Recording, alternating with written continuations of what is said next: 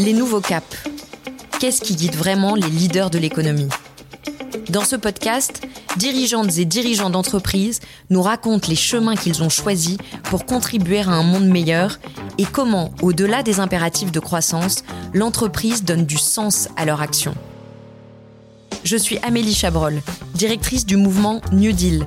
Je vous emmène à la rencontre d'un leader engagé pour comprendre ce moteur intime qui le pousse à avoir une influence positive sur notre société. Des rêves de l'enfant aux défis de l'adulte, les nouveaux caps nous parlent de vision, de moyens d'agir et d'espoir pour le futur. Aujourd'hui, nous recevons Amandine de Souza, directrice générale du Bon Coin. Si faire de la seconde main un premier choix est devenu son combat, par conscience écologique, utilité économique ou encore désir profond d'une forme de sobriété, on découvre également une femme naturellement engagée pour les femmes, avec l'envie de partager, connecter et accompagner. Les Nouveaux Caps, c'est un podcast Capital Management avec New Deal, embarquement immédiat avec Amandine de Souza. Bonjour Amandine. Bonjour Amélie. Merci de nous recevoir chez vous. On est ici donc dans votre appartement à Paris. Est-ce que vous pouvez me dire pourquoi vous avez eu envie qu'on se retrouve ici et en quoi votre intérieur vous ressemble et raconte aussi peut-être vos valeurs? Bah, merci d'être chez moi. C'est euh, assez euh, euh, particulier de vous recevoir ici pour partager un podcast. Et à la fois, je trouvais ça sympa de faire dans un environnement où je me sens vraiment bien. C'est mon cocon. J'ai la chance d'habiter dans un duplex à Paris avec, c'est vrai, une grande verrière. Donc, on a accès sur deux oliviers. mon mari est marseillais, donc ça nous rappelle le sud de la France. et puis, dans une déco qui nous ressemble avec un mix de pièces design, de produits vintage. Et de quelques pièces neuves que j'avais euh, euh, achetées au BHV dans mon ancienne vie. Donc on voit le lien ici entre ce que vous avez, les meubles et puis évidemment votre métier. Vous êtes directrice générale du Bon Coin. Est-ce que vous pouvez nous expliquer pourquoi c'est important pour vous comme ça d'avoir des, des pièces aussi chinées? Qu'est-ce que ça, ça dit de votre engagement aussi? En fait, dans mon parcours, moi j'ai toujours été très attachée au secteur de la maison. j'ai dirigé ça chez Casino, chez West Wing, on y reviendra peut-être.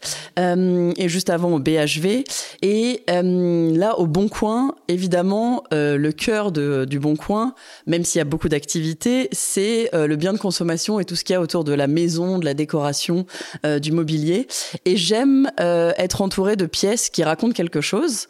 Soit elles sont vintage et j'imagine les histoires qu'elles ont pu avoir par le passé, à qui elles ont pu appartenir, ou même elles sont un témoignage. J'ai acheté récemment un cendrier, vraiment un objet déco euh, les Dames de France de, Marseille et je trouvais ça sympa d'avoir un peu cette euh, cette histoire qui euh, qui qui se transmet à travers le temps. avec mon conjoint, on fait beaucoup de, grands dîners. On a une grande table de 3 mètres de long, donc on fait souvent des dîners à, 10 personnes. et voilà, c'est sympa d'avoir ce mix and match d'histoires, de pièces et de gens qui se rencontrent dans notre salon. Où est-ce que vous avez grandi, Amandine? Quelle éducation vous avez reçue? Et aussi, quel enfant vous étiez? Euh, J'ai grandi à Grenoble. Euh, ma mère est savoyarde, mon père est grenoblois, euh, donc j'ai vraiment été élevée au fromage. j'ai mes parents qui étaient disquaires, euh, donc j'ai grandi euh, dans euh, dans le commerce. c'est comme si presque ma maman avait accouché à la boutique. donc beaucoup d'amour, beaucoup de beaucoup de joie. je vois voilà beaucoup d'amis autour de mes parents dans le commerce, donc assez sympa. de la musique, comme ils étaient disquaires tout le temps. là encore, je vois aussi les le lien avec avec aujourd'hui où il y avait les clients qui venaient échanger leurs disques, leurs vinyles dans la boutique. Euh, et donc, bah, déjà, c'était les prémices euh, voilà, du troc et euh, de l'histoire du Bon Coin. Comment vous êtes forgé des convictions? Est-ce qu'il y a eu un événement, une personne qui a déclenché une prise de conscience chez vous? Et laquelle? En fait, j'étais dans une famille euh, où je pense que peut-être qu'à l'époque c'était encore euh, plus facile, euh, où j'ai un papa qui a fini par être directeur général d'entreprise sans avoir fait particulièrement d'études. et quand on voulait, on, on pouvait. donc c'était dans l'univers de la musique. donc évidemment que le côté passion métier était important, mais c'est vrai qu'il a gravi les échelons de disquaire. Il est devenu VRP sur la route avec sa mallette pour pour aller vendre les albums dans les différentes bah, enseignes de l'époque, Arto, la Fnac, qui existaient déjà. Et puis progressivement, il est devenu directeur de label et il a été patron de, boîtes comme Warner ou EMI. Et donc c'était tout était possible, c'était c'était faisable. donc j'ai pas, mes parents m'ont jamais mis de pression sur les études. J'ai toujours fait mes propres choix. Ils m'ont laissé une, une grande autonomie, mais ce modèle paternel quand même a été vraiment quelque chose d'important pour moi de montrer, de me montrer, voilà que euh, si on si on s'engageait, il travaillait beaucoup évidemment, mais euh, c'était euh, c'était possible. donc moi j'ai pris un autre chemin parce que c'est vrai que j'ai fait des études plus longues que, que celles de mes parents, en me mettant ma propre ma propre pression et voilà en définissant moi-même le niveau de responsabilité que j'avais envie d'avoir. Ça fait partie de vos valeurs, ça justement, euh, le travail, le fait de se donner à 100%, d'être vraiment euh, pour pouvoir y arriver et monter les échelons? Ouais, je pense qu'il y a une partie dîner, c'est sûr, mais euh, j'ai toujours été à fond dans tout ce que j'ai fait. Euh, j'ai la chance aussi d'être euh, d'être très énergique. Oui. et donc, euh, bah, j'ai un très bon sommeil, donc donc honnêtement, je pense que c'est, je, je, le dis comme une blague, mais c'est une vraie c'est une vraie force et c'est aussi ce que j'essaie de transmettre à mes enfants de faire les choses à fond. Euh, sur euh, juste pour revenir sur euh, sur ce que vous disiez sur une image, c'est vrai que quand je rejoins Casino, il y a un homme qui a pris le pari de me faire venir dans cette entreprise et qui m'offre les quatre accords Toltec. Ah, d'accord. Et dans les quatre accords Toltec, et donc c'était assez surprenant, un manager chez Casino qui vous offre ça quasiment après une semaine d'arrivée dans l'entreprise et euh, faire de son mieux. Euh, euh, c'est toujours en tout cas quelque chose qui a été un, moteur pour moi de me dire je vais certainement me planter, je ferai jamais les choses parfaitement, mais j'essaye de tout donner pour les faire le mieux possible. Et puis évidemment, la capacité à se remettre en question. Et puis si ça si ça marche pas, on recommence et ne pas avoir peur de se tromper, mais en tout cas toujours essayer de faire de son mieux.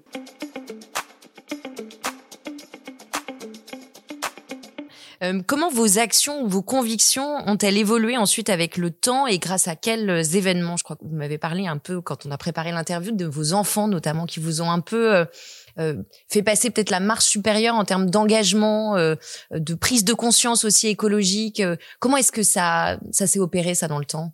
Je pense qu'il y a l'âge, c'est-à-dire avec la maturité. Et c'est vrai, moi j'ai eu un vrai déclic avec l'arrivée des enfants. donc j'ai deux enfants de, de 10 et 12 ans.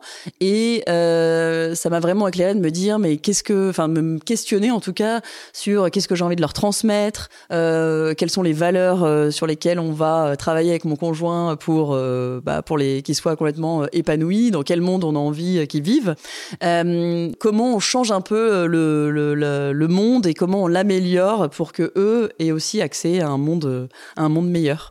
Donc les enfants ont été vraiment un, déclic. et puis après c'est juste ce qui se passe aussi autour de nous.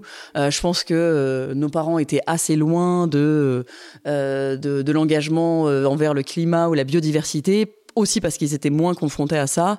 Aujourd'hui, il n'y a pas une journée où il se passe pas des choses euh, pas normales, ne serait-ce que du dérèglement climatique. Euh, donc évidemment, ça, ça amène à se poser beaucoup de questions à titre personnel, mais aussi quand on dirige une entreprise, comment l'entreprise est responsable et doit s'engager pour faire bouger les lignes et euh, bah, développer un monde meilleur. Au quotidien, justement, si on devait résumer, qu'est-ce qui vous motive foncièrement dans votre vie? Qu'est-ce qui vous fait vous, vous lever le matin? Euh, je dirais en priorité mes équipes. Euh, c'est pour ça que j'ai toujours choisi les entreprises dans, laquelle, euh, dans lesquelles j'ai été aussi et d'abord pour les gens euh, que j'y ai rencontrés. Euh, souvent, quand on est amené à changer de boîte, on est appelé et c'est vraiment les rencontres qu'on va faire qui, en tout cas pour moi, vont être un vrai facteur de, de choix. Donc, les gens avec qui je bosse et puis le fait de se dire comment on a un impact et comment on est à la tête d'une boîte qui fait bouger les lignes et en étant au bon coin, c'est vrai que en étant euh, le site de référence euh, de vente entre particuliers de biens de seconde main euh, et surtout les sujets de la circularité, du commerce responsable. on sait qu'on a un rôle à jouer. On est leader aujourd'hui. Un Français sur deux se connecte sur la plateforme, donc c'est déjà beaucoup.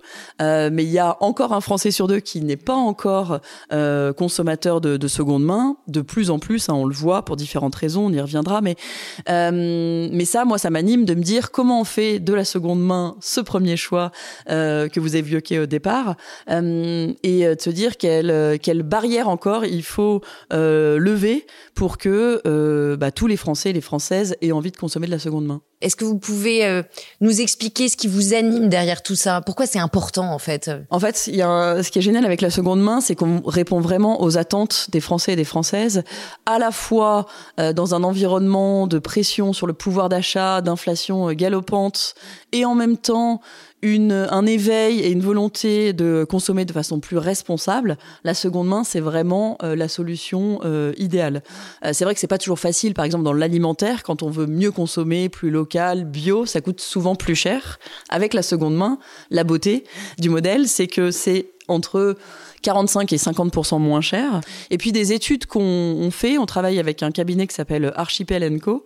Chaque année, on regarde l'impact que euh, bah, notre activité a et on voit que ça permet de pas jeter. Donc c'est à peu près 35 millions de produits qui ne sont pas jetés grâce au Bon Coin parce qu'ils sont revendus euh, sur la plateforme. Ils sont revendus aux données d'ailleurs. On a aussi une option de don euh, sur sur le site. Et puis on a économisé en l'année dernière, c'est en 11,8 millions de tonnes de CO2 euh, qui ont euh, l'impact euh, de réduction carbone. et donc ça, évidemment, on se dit qu'il y a encore énormément à faire pour développer cette seconde main, développer la circularité, et on a encore beaucoup, beaucoup de choses devant nous, notamment comment on lie la seconde main et la réparation. Ça, c'est des enjeux qui m'animent aujourd'hui.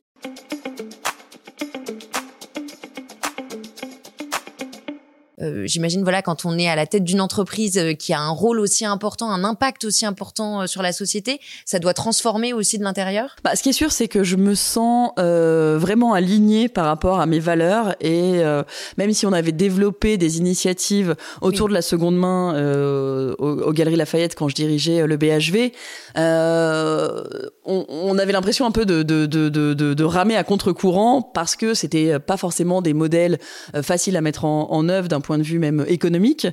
Euh, mais on avait mis Celency, par exemple, au BHV. Donc, euh, on avait déjà fait des initiatives autour de la seconde main. Là, c'est dans l'ADN du, euh, du, Bon Coin. Ça a été créé là-dessus. Donc c'est sûr que les valeurs sont, sont, très très fortes autour de cette circularité. Donc je me sens parfaitement alignée. Et oui, ça fait bouger les lignes parce que il n'y a pas une journée maintenant où quand j'ai besoin d'acheter quelque chose, mm. je me demande pas si le produit est pas déjà disponible sur le Bon Coin je suis en même temps poussée par les enfants qui euh, ont un éveil sur euh, sur les sujets euh, écologiques et à la fois une dichotomie totale parce que eux-mêmes bah, sont attirés par des marques de fast fashion ou par voilà des, des marques des plateformes récentes chinoises qui se développent avec des produits très peu chers. Et donc comment aussi on leur on leur apprend que c'est pas forcément la meilleure option possible pour l'avenir de la planète? Comment vous pourriez résumer ce qui vous anime en une phrase ou en un mantra qui vous guide euh, et qui vous aide aussi au quotidien? Ah, j'ai évoqué tout à l'heure les, euh, les accords Toltec. Euh, J'aime bien me, me, référer à ça, autour de que la parole soit impeccable, donc vraiment de faire en sorte que bah, quand on quand on engage une équipe autour de soi, euh, que les choses soient dites et à la fois qu'on soit dans dans une construction très forte avec avec les équipes et de rien prendre personnellement. Ça aussi, c'est un des, des accords Toltec qui qui m'anime, qui est pas forcément le plus euh, facile à mettre euh, en œuvre. Hmm. Euh, concrètement, justement, dans votre entreprise, euh, comment ce qui vous anime se matérialise? Comment vous arrivez à transmettre justement autour de vous euh, ces engagements, ces convictions et fabriquer ensemble cette entreprise qui a un rôle dans la société? Alors, on, comme je, le disais, c'est vrai que la chance qu'on a au Bon Coin, c'est que c'est dans l'ADN de, l'entreprise. Donc je pense aussi que les collaborateurs, quand ils nous rejoignent, c'est quelque chose qui est important pour eux, de se dire qu'ils peuvent faire euh, euh, bouger les lignes sur un commerce plus durable et avoir cette seconde main euh, au cœur. Maintenant, on essaye de les éveiller encore plus dans l'information et la formation. moi, j'ai par exemple pour ambition de, faire faire la fresque du climat, la fresque du numérique et même la fresque du sexisme à l'ensemble des collaborateurs euh, pour vraiment qu'ils soient amenés à se poser les bonnes questions et de cet éveil-là, de définir les bons plans d'action pour qu'on s'améliore aussi dans notre fonctionnement en interne, euh, de faire euh, les choses les choses mieux. et donc on travaille avec des personnes au sein de, de l'équipe RSE pour vraiment donner à voir en externe tout ce qui est fait avec euh, ne pas jeter, euh, impact euh, carbone euh, et toutes ces initiatives poussées aussi par le réglementaire. On est une entreprise tech, donc en fait là où ça joue, c'est vraiment aussi sur la façon dont on développe le produit. Mhm. donc on a toute une démarche autour du green IT pour faire de l'éco-conception autour du produit, donc c'est-à-dire les développeurs, la façon dont ils codent la plateforme, pour que ce soit le moins lourd possible en aller chercher de la data. Euh, l'appel des pages, euh, des, euh, de, de l'historique des données, que ce soit aussi fait dès le départ pour que ce soit bah, le plus light possible. Et donc ça consomme le moins d'énergie. Euh, et donc c'est vraiment des sujets qui animent toute l'entreprise qui sont importants. Donc vous nous avez parlé de la fresque du climat la fresque du numérique et celle du sexisme. Euh, alors sexisme féminisme en tout cas le, le combat pour les femmes ou, ou, juste le fait de s'engager euh, euh pour des femmes c'est quelque chose qui est important pour vous? Bah, ce qui est sûr, c'est que les chiffres sont assez euh, parlants. Donc, euh, quand on regarde dans l'entrepreneuriat, c'est 2% euh, des investissements qui vont à des femmes entrepreneurs quand elles sont seulement des femmes. on monte à 15% quand c'est un binôme femme-homme. et donc, on peut partir du principe qu'il y a soit pas assez de femmes entrepreneurs, ou soit euh, qu'elles sont pas assez euh, accompagnées. Donc, euh, rien que sur la base des, des, des chiffres, c'est vrai que moi j'ai envie de me battre, de me dire pourquoi il y a tant d'écart alors qu'il y a autant de femmes et d'hommes sur Terre. Voire plus de femmes. voilà. Je crois qu'il y a un peu plus de femmes. vous avez raison. pourquoi ça se retranscrit pas dans l'entrepreneuriat ou dans les entreprises, que ce soit dans les conseils d'administration, dans les directions générales? Alors bah, là aussi, le réglementaire aide. Euh, on peut être pour ou contre les quotas. Moi, à partir du moment où ça fait bouger les lignes et où ce sont des moyens d'accélération, évidemment que je pense que toutes les femmes aimeraient se dire qu'on peut se passer des quotas. Euh, maintenant, comme ça, ça accélère les choses et ça permet euh, de bouger, euh, on le voit dans les, dans les conseils d'administration, euh, par exemple, les choses sont en train de changer radicalement. donc, bah, on se pose beaucoup de questions. Et nous, bah, au Bon Coin, c'est les femmes dans la tech. là, on a un vrai, un vrai sujet. Si si on regarde au sens large, en prenant produits, data, tech, on est à peu près à 35% de femmes. Mais si on regarde tech seulement, donc la, partie la plus, euh, bah, la plus tech, euh, on est à moins de 15%. Là, c'est vraiment le sourcing. Il n'y a pas assez de femmes. Euh, qui s'orientent vers euh, des métiers d'ingénieur, des mathématiques. Donc là, on a beaucoup d'initiatives en interne pour que les femmes se sentent bien, euh, soit dans un écosystème et dans un, dans un environnement où elles se sentent épanouies pour prendre des rôles à responsabilité, par exemple, mais aussi en externe, d'aller euh, dans les collèges pour donner à voir que les maths, ça peut être hyper sympa, mhm. et pour pousser les jeunes filles à faire des études beaucoup plus orientées vers les mathématiques la physique, ingénieur, pour que demain on ait une parité qui soit bah, vraiment existante sur les métiers de la tech. Et là, on a beaucoup de, de chemin à parcourir. On a d'autres initiatives sur des sorties d'école ou sur de la reconversion. Mhm. Là aussi, on peut accompagner des femmes qui... Euh, je sais pas, à 30, 35 ans, 40 euh, ans, ont envie de changer de, de, de vie. Euh, il y, a, y, a, pas mal d'écoles qui, qui existent. Et nous, notre rôle, bah, c'est d'essayer de, de, créer des jobs plus juniors pour pouvoir accueillir ces, ces femmes-là, sorties d'école ou en reconversion au bon coin. Il y a aussi un problème de rôle modèle, probablement, de, de femmes dans la tech. Comment est-ce qu'on peut lutter contre ça? Est-ce que vous vous engagez un peu euh, là-dedans? Bah là, on, on, relance des initiatives. Il y a, elles sont le Bon Coin, c'est euh, c'est les femmes euh, dans la tech et plus généralement au Bon Coin, initiative qui a été lancée il y a un an. Euh, là, on est en train de, de, bah, d'accélérer sur sur ces choses-là par du mentorat, mm. par du coaching plus individualisé, par aussi des formations plus généralistes à destination des femmes, mais aussi à destination des hommes. Mm. moi, je crois vraiment que on fera bouger les lignes en incluant les hommes euh, dans, euh, dans ce combat-là, euh, pour que parfois, ne serait-ce que sur la, sur la fresque du sexisme, euh, qui se rendent compte en fait qu'il y a des biais qui peuvent exister dont on se rend même pas compte. Donc évidemment, c'est aussi important d'éclairer d'éclairer là-dessus. et puis pour accompagner justement ces femmes sur montrer que c'est possible, qu'on peut y arriver. Il y a des questions autour de la vie pro, la vie perso, de comment on arrive à tout conjuguer. et là, bah, c'est sûr qu'il faut des rôles modèles, des gens qui soient euh, inspirationnel pour, pour, bah, pour donner envie et montrer que c'est possible vous aidez des femmes euh, à, à lever de l'argent pour pouvoir euh, mener à bien leur projet entrepreneurial. Est-ce que vous pouvez nous en parler? J'ai rejoint en effet euh, Leia Capital. Euh, on est en fait un, un groupe de, de, business angels. Euh, donc on, on, est 29, nous sommes 29 femmes où on a mis de l'argent personnel en commun pour accompagner des femmes entrepreneurs à lever de l'argent. Alors nous, on met des tickets qui sont euh, relativement petits, c'est-à-dire entre 50 et, euh, et 100 000 euros. C'est vraiment des euh, entreprises, des startups qui sont au tout début. Donc notre thèse d'investissement, on est complètement agnostique dans les sujets euh, qu'on regarde, même si on s'aperçoit quand même avec un peu de recul que tout ce qui a de l'impact et qui fait bouger euh, le monde de façon positive nous anime quand même beaucoup plus.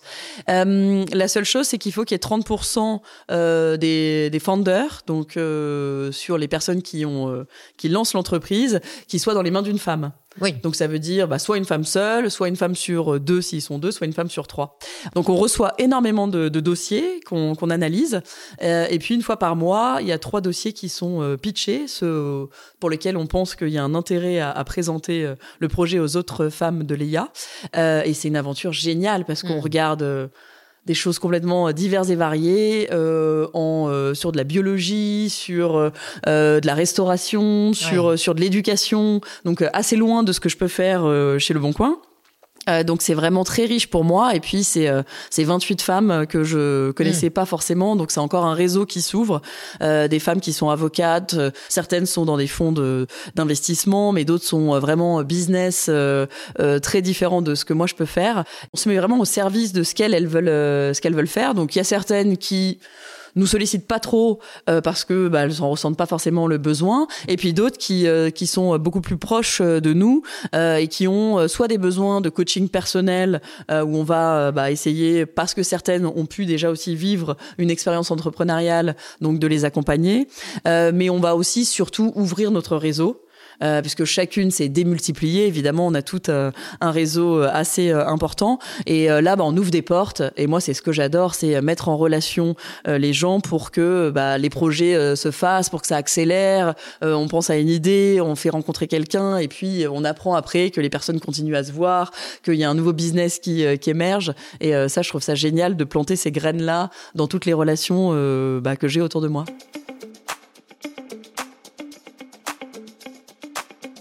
Est-ce qu'il vous arrive de, de, douter, Amandine, de certaines de vos convictions, vos engagements, et comment vous surmontez ces difficultés? Je pense qu'il n'y a pas une journée où je doute pas. C'est vrai. euh, mes moments de doute euh, où je me remets en question, je fais de, je, je vais au, euh, au travail à vélo, euh, et donc le, le soir c'est la soupape de, de décompression, ouais. et, le, et, le, matin c'est une remise en question de, de beaucoup de choses. je pense que je sais pas si c'est féminin, mais en tout cas c'est assez naturel chez moi euh, de euh, voilà, de, de, de, questionner, de remettre en cause, de, de s'assurer est-ce qu'on fait les bons choix, est-ce qu'on va dans la bonne direction à titre professionnel, à titre euh, personnel sur euh, sur sur certains euh, euh engagements. Euh, donc oui, oui. après, moi, ça me porte. C'est pas quelque chose qui oui, me fige et qui oui. qui m'effraie. c'est plutôt un moteur où je me dis de toujours bah, faire mieux, aller plus loin, rechallenger. donc donc j'aime bien ce, ce, ce, ce, questionnement. Bon, il faut pas passer sa vie à se questionner. Hein, après on est dans l'action dès qu'on on quitte le vélo et qu'on arrive euh, dans, l'entreprise. Euh, et bah, c'est par l'échange aussi avec ce réseau. C'est Leia Capital, mais j'ai un autre réseau qu'on a fondé avec une amie de femmes dirigeantes du retail. Et ces femmes-là aussi, elles permettent de faire ping-pong, caisse de résonance sur des questions qu'on peut se poser. C'est un pas de côté, c'est pas des personnes dans le travail, donc c'est une sorte de co-développement qu'on construit à côté et ça fonctionne très bien. Si vous deviez donner un conseil à un jeune qui a une idée, une conviction et qui ne saurait pas trop par où commencer pour le, le ou la faire vivre, qu'est-ce que vous lui diriez? Qu'est-ce que vous lui donneriez comme conseil? Eh ben, il faut qu'il aille confronter cette idée-là euh, auprès de de plein de personnes. Euh, il peut évidemment commencer par son cercle proche euh, et puis ensuite progressivement euh, voilà structurer sa démarche et, son envie en, en, se forçant à aller rencontrer en rencontrer les bonnes personnes dans des assos, des, des fédérations, par le boulot, vraiment d'échanger. Moi je pense vraiment le, le ping-pong c'est je, crois vraiment à l'intelligence collective. Euh, et donc euh, à partir du moment où il a une idée euh, bah qu'il y croit qu'il aille à fond et qui la partage. Alors évidemment parfois des choses confidentielles il a peut-être peur qu'on lui prenne son idée mais voilà qu'il de de pas hésiter à aller se confronter à, la réalité et d'aller chercher les bonnes expertises. Dans les jeunes femmes qu'on accompagne c'est vrai que quand elles sont seules moi je suis hyper admirative parce que je serais incapable de partir seule euh, et assez vite, on se dit comment on les accompagne pour aussi qu'elles créent une équipe autour d'elles qui soit complémentaire euh, et qui, euh, qui voilà, qui permettent de les cranter pour les étapes à, à passer, euh, à passer ensuite. Euh, moi, je vois que pourquoi ça fonctionne pour moi, c'est parce que j'ai la chance d'être entourée par les bonnes personnes qui permettent de déléguer, de, de, de, de que les choses soient, soient faites, d'avoir des expertises qui soient diverses. Faut pas chercher son double, mais plutôt des gens complémentaires. Donc ouais, moi je pense qu'on se, on s'enrichit de l'adversité, donc euh, il faut euh, se, et c'est pas forcément évident, hein, euh, il faut se, se, accepter de se, euh, se mettre en question et d'être voilà, d'être confronté à des gens qui soient différents, euh, mais ça va apporter énormément au projet, donc donc oui, à fond. Merci infiniment Amandine de Souza de nous avoir reçus ici, merci beaucoup. Merci Amélie pour ce moment.